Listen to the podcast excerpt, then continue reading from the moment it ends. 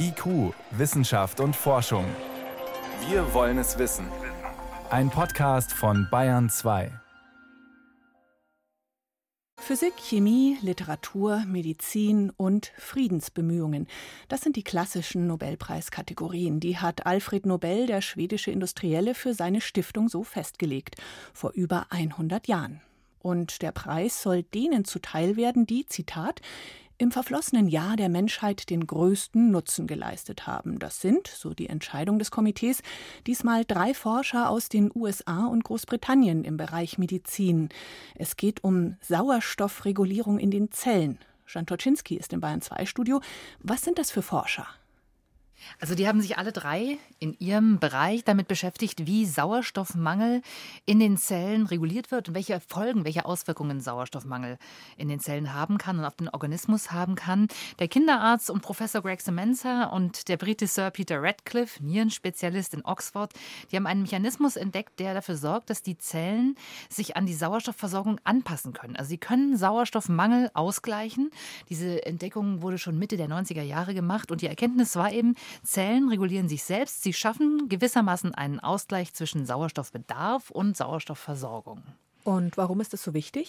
Naja, wir brauchen Sauerstoff, um Nahrung in Energie umzuwandeln, also um Nahrung zu verwerten. Und wenn die Zellen das nicht mehr regulieren können, dann kann Sauerstoffmangel viele Auswirkungen haben und Zellen kaputt machen. Das bekannteste Beispiel ist vielleicht Sauerstoffmangel im Gehirn. Das geht ganz schnell. Wenn wir da keinen Sauerstoff haben, dann sind die Zellen kaputt. Und auch in anderen Bereichen kann sich dieser Mangel auswirken, zum Beispiel bei Krebs, beim Tumorwachstum. Wenn zu wenig Sauerstoff da ist, dann wachsen Tumorzellen besonders aggressiv. Das sollte man dann regulieren. Das ist eine Erkenntnis, die man über eine besonders seltene, eine sehr spezielle Krebsart entdeckt hat. Was hat es mit dieser Krebsart auf sich?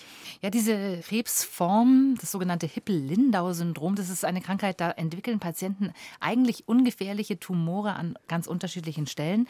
Und bei denen hat man einen bestimmten Signalstoff gefunden, der äh, zu dem Mechanismus gehört, der den Sauerstoffmangel reguliert. Und da hat sich eine hohe Konzentration in der Zelle gefunden, die sagt, bilde mehr Botenstoffe für neue Blutgefäße, also für eine bessere Sauerstoffversorgung. Eigentlich was ganz Sinnvolles, aber die Versorgung mit Blutgefäßen begünstigt dann wiederum das Wachstum eines Tumors. Also das ist die Erkenntnis aus dieser speziellen Krebsart, dass es da einen Zusammenhang gibt zwischen Sauerstoffmangel und dem Wachstum von Tumoren.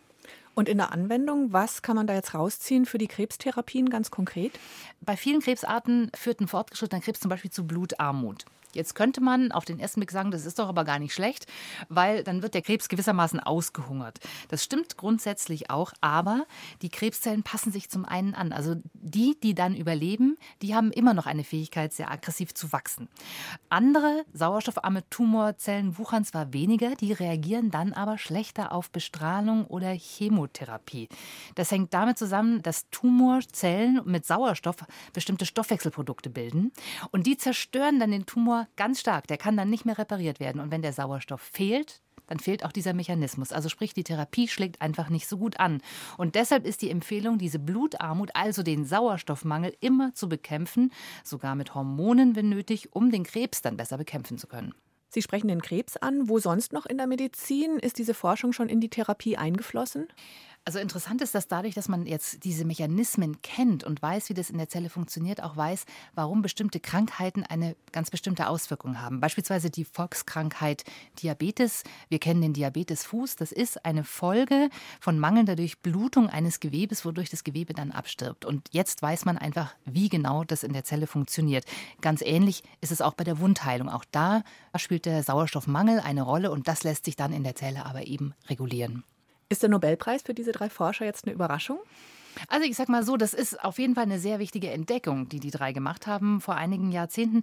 Tatsächlich ist es so, dass in den letzten Jahren aber doch auch andere Bereiche in der Forschung sehr diskutiert wurden wir erinnern uns an die Genschere CRISPR-Cas, über die wir oft berichtet haben und wo schon seit vielen Jahren eigentlich gesagt wird, die Entdecker, Entdeckerinnen werden irgendwann den Nobelpreis bekommen oder der ganze Bereich Optogenetik, wo es also darum geht, Gene über Licht zu steuern. Das sind aufregende Forschungsgebiete, wo man sagt, eigentlich da muss es jetzt mal diesen Preis geben. Insofern war das jetzt nichts, was ich heute jetzt so auf dem Zettel hatte, aber nichtsdestotrotz hat es natürlich in verschiedenen Bereichen durchaus eine Auswirkung, die Entdeckung, die die drei gemacht haben.